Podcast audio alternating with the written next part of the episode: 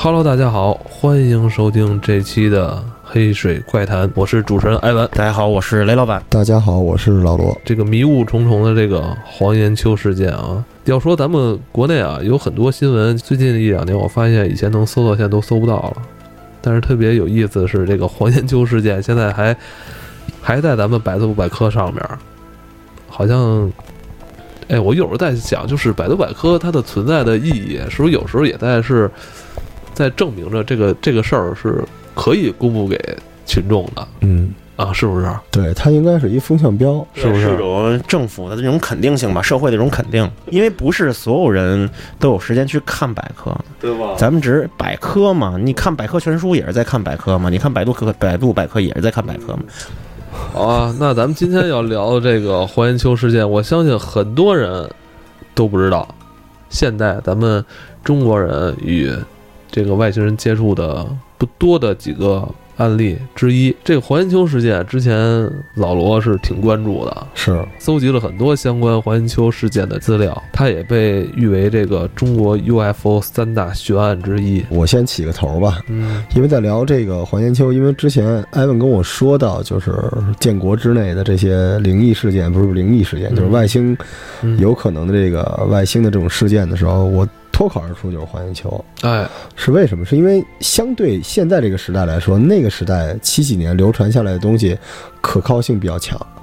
而且如果它真的可靠性不强的话，你现在应该也搜不到。对对。但是最关键的一点是，其实，呃，它是有一个这个参照物的啊，就是当时在这个，就是几乎同时期还发生了另外一个事件，我们拿这个事件做引子，是什么事件？辽宁的这个孟兆国事件。啊，这什么意思呢？就是这孟兆国是什么呢？他这个故事跟黄延秋特别像，但是他声称自己被外星人给绑了，而且还描述了这个就是这个那个飞碟里面的形象，有两个铁疙瘩，然后那个波棱盖都磕红了，然后外星人长那色儿、那样式儿的什么之类的，就是就是口口声声自己是被外星人给绑架了，所以这就让人特别不可信。因为对，就是因为当时正好是黄延秋的那个那个，就是大家都在聊这个事情，而黄延秋自始至终没说自己是被外星人绑架了。哦，就如果我们聊人设的话，他一直在问到底发生了什么。对，所以这非常非常的重要。嗯，对，时至今日，就是我们就是遍地大小网红玩人设的时代，我们都懂。就是之前我们说孟兆国的这个，实在是这这个。我觉得孟兆国这个事儿吧。更像是有演绎的成分，但黄延秋吧，你像他的反应就是他不知道发生了什么，是一种很懵逼的这种状态。对，这孟兆国，这孟兆国不就是当年发现那个华南虎那路子吗？嗯，就是他可能是他想红，但是也许人家真的见着外星人了，那就不好意思了。那他这想法也挺超前的，七几年说到外星人了。对，就是因为当时，哎，你还真别说，七几年其实中国是有那个科幻热的哦。就因为当时就是环境嘛，大家而且那个时代媒体也不像现在这样有这么多的东西，大家一直我就说这个外星 UFO 这个研究，其实在那个时候政府还是鼓励的，相对于就是相当比较硬核嘛，而且对这个空天科技大家有一种向往，所以那个时候大家都都。对，所以我觉得主要是想红，但是我们聊孟兆国是为了讲黄艳秋这个事件，真的太神奇了。因为除了他本身的人设比较成功之外啊，一直一个呆萌的这么一个农民，而且他所到之处都留下了详实的政府的这个证据和根据，也算物证了。对，这个的物证，除非是国家要演一出戏。不然的话，很难想象这件事儿不是真的。但我在想，如果是演戏的话，就感觉特别刻意了哈。然后现在听咱们节目的朋友来一起思考一下整个事件的来龙去脉。好嘞，其实这事儿，呃，简单点说，就是这哥们儿黄延秋，他是一个这个河北省邯郸市附近的一个农民。然后这哥们儿呢，其实当时已经这个有子女了，但是他突然有一天就是一九。七七年的七月底，到这个一九七七年的九月底这两个月之间呢，啊，神奇的以光速瞬移了三次。嗯，只是我们后来到时至今日，我们来说，他当时是与外星人在同行啊，就是一九七七年的七月二十七日，啊，这个黄延秋正在这个家里睡觉，收完庄稼了，天气比较炎热，睡着睡着这人就消失了。然后这个消失了多久呢？是历时十天，嗯这个才最终被找到嗯。但是他历时十天的这个消失了十天的第二天，对，其实这个人就已经在上海出现了。嗯，对，而且当时上海已经拍了电报，让这个村儿去上海认领这个人。我操，所以这个逻辑就有点奇怪了，因为当时按照咱们这个，当时那时候还没有这个高铁，然后坐飞机更是不可能啊！一九七七年，这个相当于两封这个这个求人求助的这个信息核对了一下，其实前后只差了十小时，哦，就是从这边儿他消失，到那边有人认领找着了，就差十小时。但是当时这个村儿，咱们说河北的这个村儿离上海市一千一百四十公里，就即便乘当时最快的火车，嗯，也得二十二个小时。对，才能到达。对，而且他还得步行到离他那村儿四五十公里的邯郸才能上火车。那当时黄延秋的反应是什么呢？有没有人就是记录一下他当时说过什么？对，当时报纸都已经爆炸了嘛，就是嗯就是围绕他去采访的。他在上海的时候就被采访了，当时他就觉得说，其实那天晚上他在那儿睡觉。刚睡没多久就被那个闹声儿、吵闹声儿就已经给叫醒了，然后睁睁眼一看的时候，两边就已经是这个高楼林立、霓虹闪烁的上海了，就已经到了这个大上海的这个街头了哦。一觉醒来就发现自己到了一个陌生的城市。，对，而且身边他一直说有两个像这个交警一样的这个执勤的人员在跟着他。那可能真的是当地的交警吧。对，这个太奇怪了。然后这个，所以这个这个故事咱们接着往下讲的时候特别奇怪，这黄建秋身边总会有两个这个相当于政府工作人员陪着他，但是第一段就是这样，差不多就是十个小时奔袭一千一百四十公里。对，但是没过多久啊，紧接着在当年的九月八号晚上又出事儿了。啊，对，那个我我接下来讲啊，就是九月八号又出了什么事儿呢？因为那天吧，已经是黄延秋回来了有一段日子了，呃，这件事情呢，在黄延秋和身边人。就是大家的这个范围范围内呢，就觉得很奇怪，但是随着几天的这个时间过去了以后呢，这个事情就被大家算是暂时的淡忘了吧。有一天晚上呢，九月八号呢，当天晚上呢，是村里边搞这个大生产的这个等于是一个大会，大会呢进行时间很长呢，然后村里这干部呢就跟黄云秋说这个说那个明天你还得弄粪呢，就是一种肥料啊，对，挑粪去，说呀弄肥料去，说那个你回去啊早点休息，对，明天早上起来呢干活，就这么着呢也挺累的了一天了，然后呢黄延秋呢就回家了，回家了以后，哎。这个第二次这个神奇的这件事情呢，就又发生了，还是在他睡觉的时候，突然也是半夜又醒了，醒了以后发现，跟几天之前发生的事情又再一次来到了这个他的身上。他发现自己在这个又是几百公里以外的这个上海火车站，因为我们知道他第一次其实是被放到上海火车站给送回来的，这次等于他再次来到上海的时候就已经知道这是上海火车站了。第二次他出现的时候，又是在又被人传到上海了。又对，又传送轴送到上海。他可能内心说：“操，又是这。对啊，是吧？然后这一次，哎，这一次发生了一件什么事儿呢？这一次呢，突然呢，出现了这个两个像像军人的一样人，黄延秋有点分不清，他可能看到这些穿制服的人不是警察就是军人。对对但有一个共同的标识，就是这些人穿着统一的制服。而且这些人呢，好像正好是在就是在黄延秋出现的地方在等着他。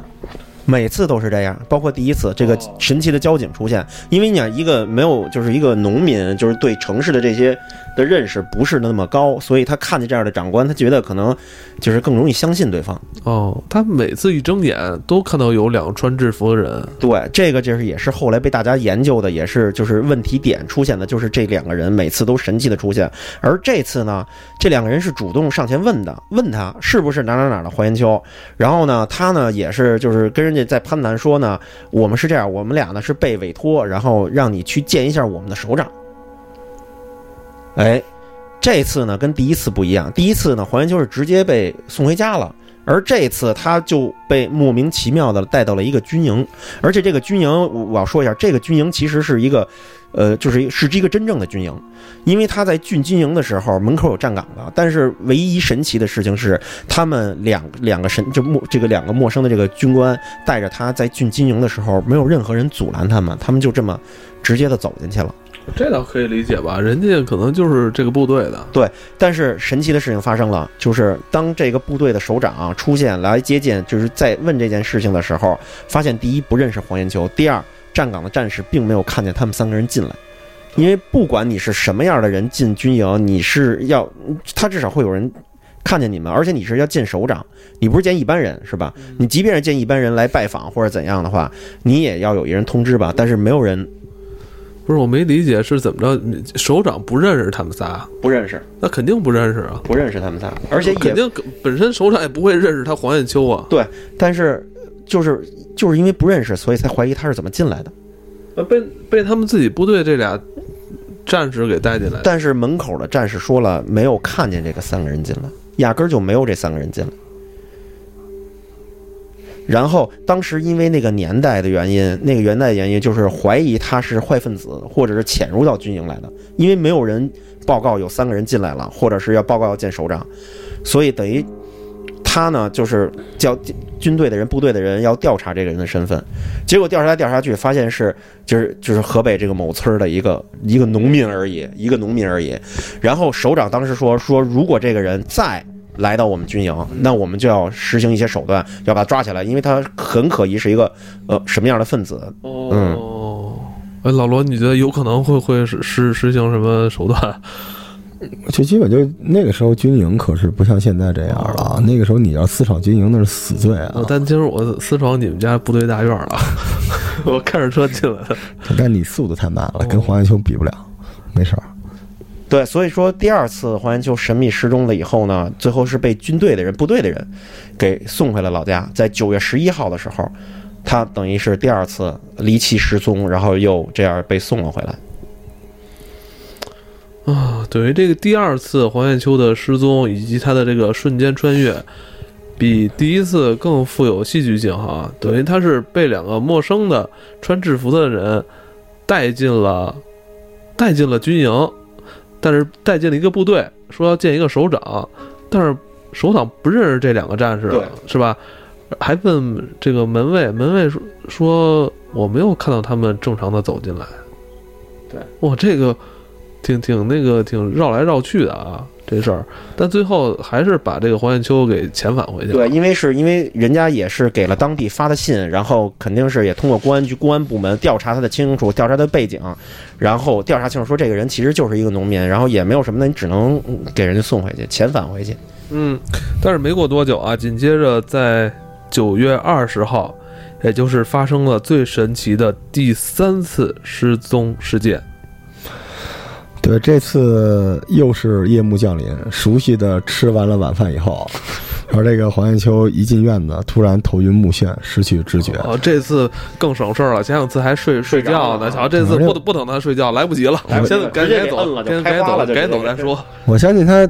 倒下的一瞬间，一定内心有窃喜，操，又去哪？又来了，又。又是我。然后结果一觉醒来之后，躺在一家旅馆里。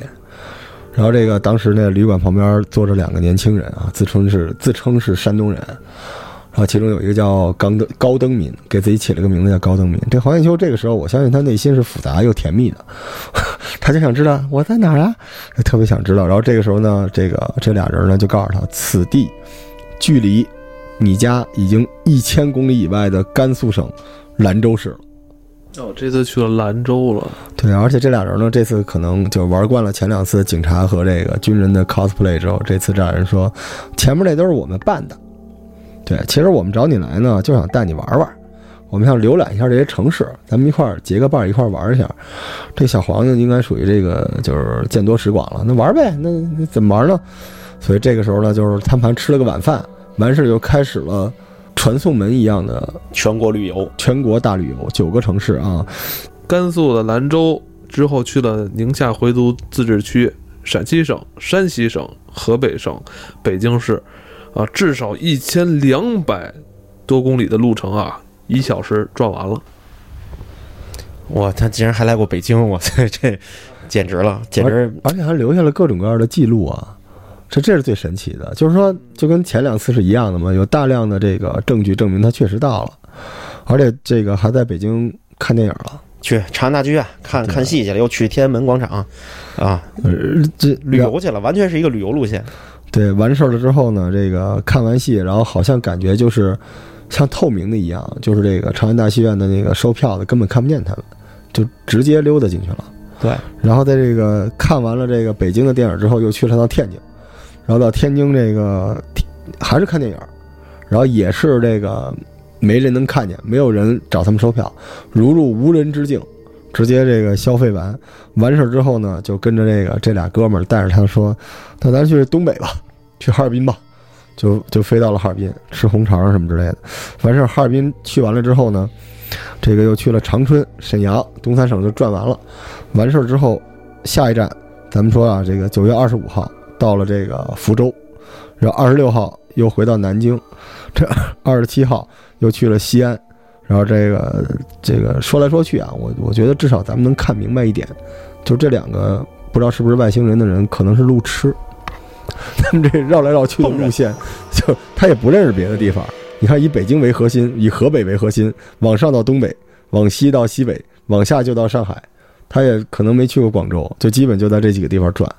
而且速度都是不管哪儿去哪儿，一眨眼就到了。咱们这儿要说明的是，事发这三次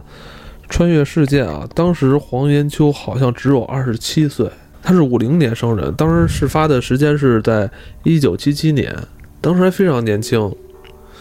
而且他这三次啊都有重要的物证，甚至人证吧，刚才、那个、人证物证都有，都有都有有。这个，比如像咱们他第一次穿越时的电报，我们刚才说的，当时是两方两地互通的电报，说哦确认有这个人，包括他第二次经历是部队有当时这个记录的存档，因为毕竟他经过了他经过了这个门口这个呃门卫嘛，当时也把这个事件记录下来。第三次呢，就是据他的回忆啊，他跟他这个当时他去的这几几所城市，当时的天气，还有当时这个城市的状况，他也都跟后来的调查人员叙述的非常详细。这个太诡异了。你想想看，他还在北京和天津看了电影，而且他还说对了电影的名字和内容。对，当河北的一个农民，对啊，而且当时可没有手机啊，没有互联网没，有互联网啊，一九七几年，对对，而而且更让人就是起鸡皮疙瘩的事情，并没有结束。在两千零二年的时候，中国的这个 UFO 协会对黄延秋事件做了一个大量的这个调查。啊，真有这个协会，就在北京是吧？啊，对对，两千零二年，时间其实并不长远 啊。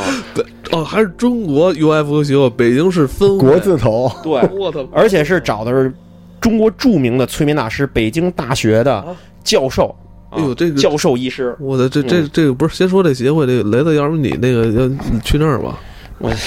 现在还招人吗不是你这么喜欢这个，你顶着这个 Four A 广告公司的这个履历，可以可以发一个简历。你说我我可以帮咱们这个协会进行宣传。然后呢，对，就是就是找了各种专家，然后对黄延秋做了一个这个催眠的一个这个施施了一个催眠术，然后呢，结果是相当震惊的。他的结果不仅是恢复复原了这个二十五年前的经历，并且在这个催眠的调查过程中，他更加详细和清楚的回忆了这个所有的经历，而且没有一个地方跟之前的是不一样的。对他这次催眠实验，反而又激发了他的这个更加深处的记忆，让他把当时那个事件还原的更加详细了。对，而且就是最让人想象不到的是，就是在催眠进行到最后的时候，最后一次的时候，黄延秋突然被二十五年前背他飞走的那个姓高的高登民的人叫醒，从催眠的状态中醒了过来，可能就是说，就不让你再说下去了，你明白吗？哦他在被催眠的过程中的时候，他梦见了那个高登民，高登民一下把他叫醒了，哦，就是可能阻止了这次催眠的调查。太精彩了！其实我们知道啊，咱们国家这类的 UFO 事件，这些超自然现象，其实不太多。对，尤其是怎么说现代吧？对现代这有记录以来，对有大家被认知和有记录和官方可以证实的，对，其实并不多也不并不太多。对，但是有关黄延秋事件，它的百科词条一直存在着。其实跟他同时期的一些那种都市传说呀，早就辟谣了。而且他这个事儿还被这个科学频道的《走进科学》还进行过 被央视著名的《走进科学》报道过，嗯 这这这这这这这节目在你心里分量很重啊。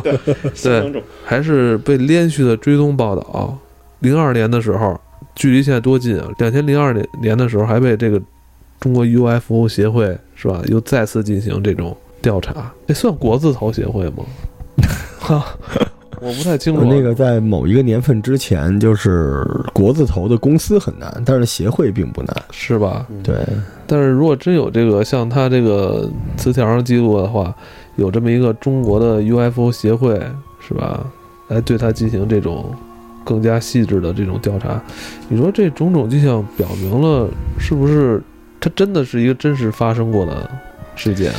其实不好说。嗯，就咱们这节目就是不给人洗脑，嗯，只摆事实根据，因为这件事情其实是有疑点的。后来，嗯就比如说现在能够知道的一些疑点，当然都是后人说的。一个就是说，呃，他到达的时间都是有人知道的，嗯但他出发的时间是他自己说的。比如我们之前说那个一千多公里，哦，十小时，对吧？因为，因为我们发现就是他有一个天神视角，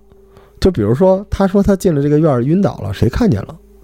嗯对吧？所以我我其实可能很早之前我就开始往东北走，等我走到的时候，我发生这件事，我告诉大家我昨天到的，因为当时他家里没有人，他的父母也没有站出来说这件事情，所以我能我能，但是这实在是一个太伟大的营销案了，就是确实有物证，但是没有出发的证明，有抵达的证明。对，就是事实是证明这样，但是呢，啊、也还是有疑点，比如说有人说他是梦游了。就你用科学来破解，他说这个没有外星人，因为他梦游，这些都很奇怪。嗯就是我们确实能感受到一个当地的一个年轻的农民，然后他可能要结婚，他婚前有一些恐惧或者什么之类的，他想逃避责任或者不拉不拉的啊。哦，然后于是呢，他那个时代又刚刚接触到了一些新的。有趣的生活的一些萌芽，所以他能想象的，你看，就是那些大城市，因为他为什么不去广东呢？因为当时没有改革开放呢，广东还不好呢。他能想到的也就是东东三省，然后上海就是十里洋场，然后加上西安那个地方就已经很好，就是可能从他的读书课本里边，就是这些这些印象已经印进去了，他的路线就一直在这儿。那你就认为他黄延秋本人在这个事件里边，他所说的话还是有漏洞的。就是一定是有疑点，但是你时时至今日，你反过来讲，你让一个人说话有漏洞，难道他就在说谎吗？嗯，这个逻辑是不对的。对，所以，所以我觉得有可能，只是后来这些协会等等之类的，大家可能为了自己的利益，需要有人相信这是真的，所以有些人在妖魔或或者神话这个事件。但这个事件，即便是一个年轻人，他为了想象，为了这样，那也很伟大，那不就是少年派嗯中年黄艳秋的奇幻漂流吗？对对对如果你真的就是为了自己的理想，或者想让别人了解自己，然后你在那个年代，你从河北一个相对不是那么发达的小村落出发，你游遍了中国的大江南北，因为你真的去了，你不管是怎么去的，这本身可能比这件事儿还要来的科幻。嗯，我让你说少年派了，你能做到吗？我做不到。我真做不到嗯。哎，我在想，这这个事件会不会是咱们国家在超自然这个事件里边做了一次营销呢？向世界开了一个玩笑。因为我们知道西方的很多国家啊，尤其是美国啊，不是百慕大，不就是已经都都自己都承认破辟但谣了但？但其实，在对于中国来说，它其实发生在一九七七年那、嗯那个年代，处于一个什么状况？其实我们心里都知道，虽然它是一个马上要结束的时候，但你不能否认，它其实还是在那个在那个时间段里呢。一九七八年、七九年，呃，邓小平爷爷然后才恢复工作，改革开放。但是，一九七七年这个日子确实还在一个那个时期，我觉得算是一个敏感时期。敏感时期，就是国家做这种事情，我不明白他的目的是什么。他其实有太多的心思和太多的国家领导人都在忙着做别的事情，就是我不知道，就是安排在邯郸一个农民的身上发生这种事情，我我不愿意相信国家会有这么闲的功夫去安排这次的营销。这个黄延秋事件最早的这个报纸记录有出现过吗？对，因为当时就是相关这个外星人啊、特异功能啊这种东西，这个学说还没有兴起呢。嗯那应该是十年后，嗯对，所以是十年之后又被翻出来重新聊的。当时是没有没有这么多东西的。对，如果没有找到当时的这种就是媒体的报道资料的话，我觉得还是可疑的。而且那个时代不一定有，就是现在针对公众的这种这种这种娱乐性的媒体，嗯，当时基本都是比人较民日报比较严肃、比较那样的。参考消息，对，但是我还是觉得，如果他真的，我更内心希望他是在说谎，就是他真的就是为了成为这么一个人，为了想象中堂吉诃德一样的，真的有外星人有这些事情，他可以插上翅膀，然后飞到所有他想象中的大城市去看电影，去吃东西，去如入无人之境。如果真的有那么一天，呃有这么一件事儿的话，我觉得比那个本身是外星人更酷。哎，我觉得也是哈、对，我们不知道现在黄延秋是一个什么状态在继续生活着啊，也不知道他现在有没有被他这个三次离奇的穿越事件所影响。其实我挺想见见他现在本人的。所有的那种美国的主流科幻电影，最后不都会有一个人说吗？你看我说了吧，嗯，他们在了。嗯，希望啊，希望他那个就是呃梦想能够成真，不管是怎样的梦想。感觉你最后这结尾又有点像奇案的结尾。就是有些历史的东西，如果大家真想想探索的话，可以去探索下去。我还是觉得那个 UFO 协会 可以，可以，可以。还可以哪可以天我找找看哎人在哪儿。我。我不知道人这协会那个现在以一个什么状态在这种运转着，可能是就是做论坛吧，是 吧？开会交费做论坛，对，然后印点书什么之类的。不知道他们有没有，应该也不有。你会觉得会有在固定固定的办公地点吗？协会会有，因为协会下边不都有基金嘛，啊，就是大家都交点钱，交点什么，大家一块儿乐呵乐呵呀，然后去那个山里边捡捡陨石啊，对，然后没事儿，如果这个核心会员 VIP 哈，一年能充两万块钱的，带你去 NASA 转一转呀。啊，必须得充钱吗？这哦逻辑上，别黑我啊！这协会真在吧？你们你们你你别别你们没给我下套别不是那别瞎说了对这不说了不说了，但是但是我相我希望这件事儿是真的，我希望这件事儿是真的。好吧，我们今天也是扒出了一个不算是尘封的这么一个历史事件啊，但是距离咱们真的很近。这个事件也是老罗一直想拿出来跟大家来交流的。嗯那好吧，我们今天的节目就到这里。愿我们今晚都可以像黄延秋一样穿越啊！对，神游全中国。